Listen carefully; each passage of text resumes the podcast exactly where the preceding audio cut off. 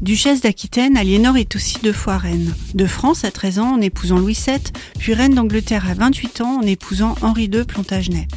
Vous connaissez au moins deux de ses enfants. Richard Cœur de Lion et Jean Santerre apparaissent en effet dans Robin des Bois. Aliénor est une duchesse cultivée.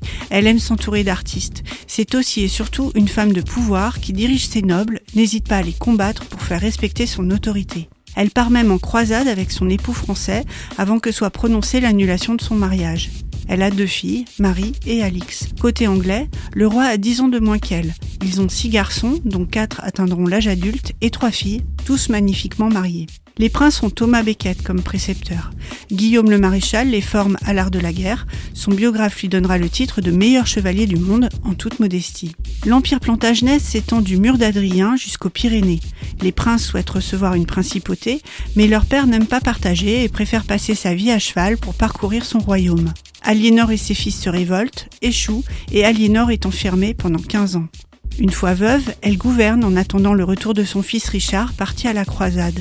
Elle décide de finir sa vie à l'abbaye de Fontevraud et choisit la posture de son gisant.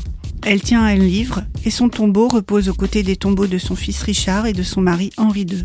Par les mariages, les enfants ou petits-enfants d'Aliénor se retrouveront même aux manettes de l'Espagne et du Saint-Empire romain germanique.